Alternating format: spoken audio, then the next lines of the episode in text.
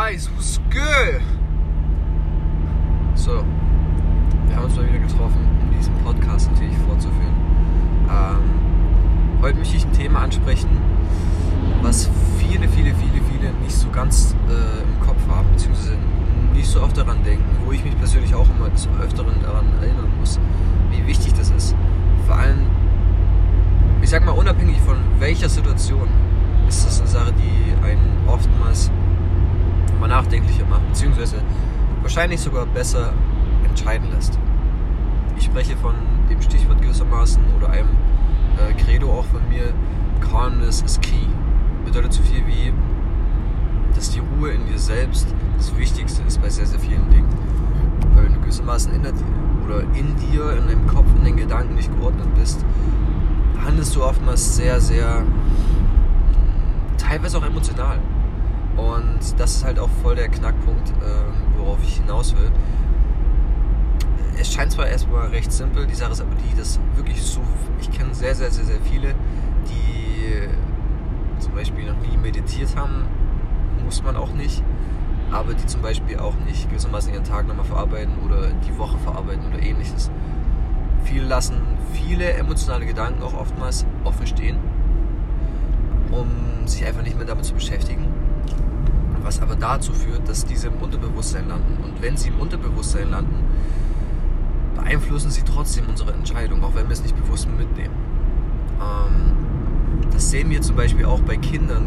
Das beste Beispiel, oder bei, nicht bei Kindern, sondern während des Reifeprozesses, sage ich mal, vor allem in der Kindheit, in den ersten Jahren, wenn die Eltern, sage ich mal, gewisse Züge haben, wie zum Beispiel, dass sie sehr schnell überreagieren und Sinne von, dass ein Kind, zum, also sage ich mal, ein dreijähriges Kind irgendwie äh, irgendwas liegen lassen hat, was ja ganz normal ist, und dann die Mutter zum Beispiel oder der Vater mh, hm, übelst laut wird oder sich dementsprechend dann verhält, wo man so denkt, ja okay, das ist jetzt eigentlich nicht angebracht, das ist eine Reaktion auf eine simple Sache.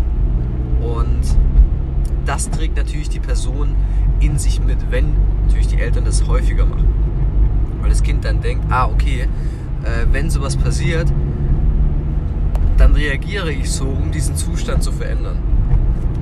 Oder zum Beispiel, wenn Kinder einfach nur weinen müssen, damit sie etwas bekommen, gewöhnen die Kinder sich das auch an. Und das bleibt aber auch im Unterbewusstsein des Menschen.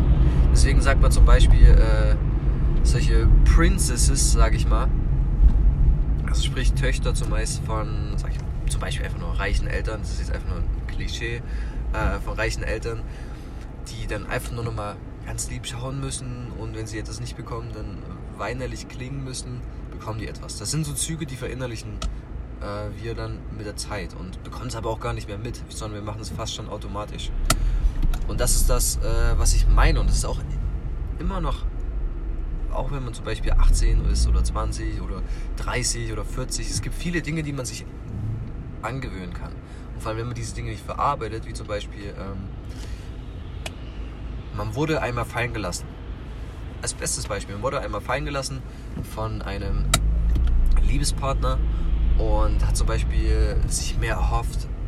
Gewissermaßen, man war zum Beispiel auch in einer längeren Beziehung und man denkt sich so, ah, okay, ich liebe diese Person, das ist die richtige für mich und ich lasse mich zu 100% fallen. Aber die andere Person denkt halt anders, offenbart das aber nicht im ersten Moment ähm, was natürlich dann dazu führt, dass ja, man gewissermaßen eine Angst hat oder eine Angst entwickelt, sich jemandem wieder hingeben zu können. Und das verinnerlichen wir, wenn wir das nicht verarbeiten. Auch wenn wir es, wie gesagt, halt nicht bewusst irgendwo dann mal wahrnehmen und sagen, ah, okay, deswegen reagiere ich jetzt so. Das passiert ja meistens nicht, sondern meistens ist es wirklich so, dass die Personen Angst haben, sich fallen zu lassen, das aber nie irgendwo angesprochen haben, man muss es ja nicht gegenüber einer anderen Person ansprechen. Das Wichtigste ist es immer noch, das gegenüber sich selbst anzusprechen. Und deswegen zum Beispiel äh, bin ich auch so eine Person, weil ich auch nicht immer, sag ich mal, auch die Zeit habe, jetzt zu sagen, okay, wie auch viele nicht immer unbedingt die Zeit finden oder manche auch finden wollen, dass man sagt, okay, äh, mich belastet jetzt dies, das, jenes, ich renne jetzt immer zu einem Kumpel oder zu einer Freundin oder zu einem Eltern. Aber das sollte man zum Beispiel auch meiner Meinung nach weniger machen. In erster Instanz, finde ich, sollte man die Probleme mit sich selbst lösen, weil wenn man die Probleme äh, nicht mit sich selbst lösen kann, wird man es schwer im Leben haben, weil nicht immer ist irgendjemand da, nicht immer ist irgendjemand verfügbar und vielleicht gehen Freundschaften mal auseinander oder ähnliches und dann fühlt man sich noch aufgeschmissener, weil man in einem Abhängigkeitsleben oder Abhängigkeitsgefühl gegenüber anderen Menschen lebt und sozusagen nicht allein selbstständig sein Leben bestreiten könnte. Und das ist aber nochmal ein anderes Thema, ein großes Thema. Auf alle Fälle ist das, worauf ich hinaus will. Wenn du diese Probleme nicht klärst, mit dir selbst vor allem, zum Beispiel halt durch Meditation, mm, ist es oftmals sehr, sehr schwierig, gewisse Ticks auch rauszubekommen. Viele bezeichnen das zum Beispiel dann als Tick. Und das ist, man kann es vielleicht auch als Tick bezeichnen, weil es eine wiederkehrende Reaktion auf denselben Reiz ist. Solange man diese Ursprungsquelle nicht verarbeitet, beziehungsweise sich selbst bespricht, wie zum Beispiel durch Meditation oder durch andere Formen. Meditation ist nicht das Nonplusultra, aber ich persönlich habe für mich und auch für viele andere ähm, das Meditieren entdeckt, weil das Moment der Ruhe ist. Man benötigt zumeist wirklich Ruhe, um über die Dinge klar nachdenken zu können. Denn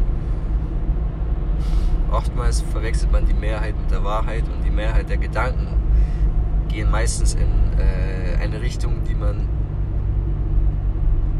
haben möchte, um kurzfristige, um ein kurzfristiges Wohlbefinden herbeizuführen. Aber das, äh, das ist der Punkt, worauf ich hinaus wollte. Ich hoffe, der ist gut rübergekommen. Ich hoffe, es war jetzt nicht zu langweilig. Wenn ihr sagt, ey, that's trash, dann schreibt mir gerne einfach auf Instagram über Lucky Stelino steht auch in der Biografie vom Podcast. Gebt mir Bescheid, was ihr für Themen hören wollt. Wenn ihr mehr solche Themen hören wollt, gebt mir Bescheid. Wenn ihr irgendeine Frage oder sowas habt zu einem speziellen Thema, kann ich auch gerne darauf eingehen, meine Meinung dazu teilen oder selbst nochmal nachschauen. Auch wenn es jetzt was Business-Technisches ist, also im Sinne von, wie zum Beispiel sind Verträge äh, bezüglich Labels und Producer aufgebaut, was der Unterschied zwischen Rappern und Producer bezüglich der Verträge. Ist Label sinnvoll, eher weniger sinnvoll? Oder ihr habt eine persönliche Frage, ey, ich habe meine Motivation verloren, weshalb auch immer. Mm, hit me up, man.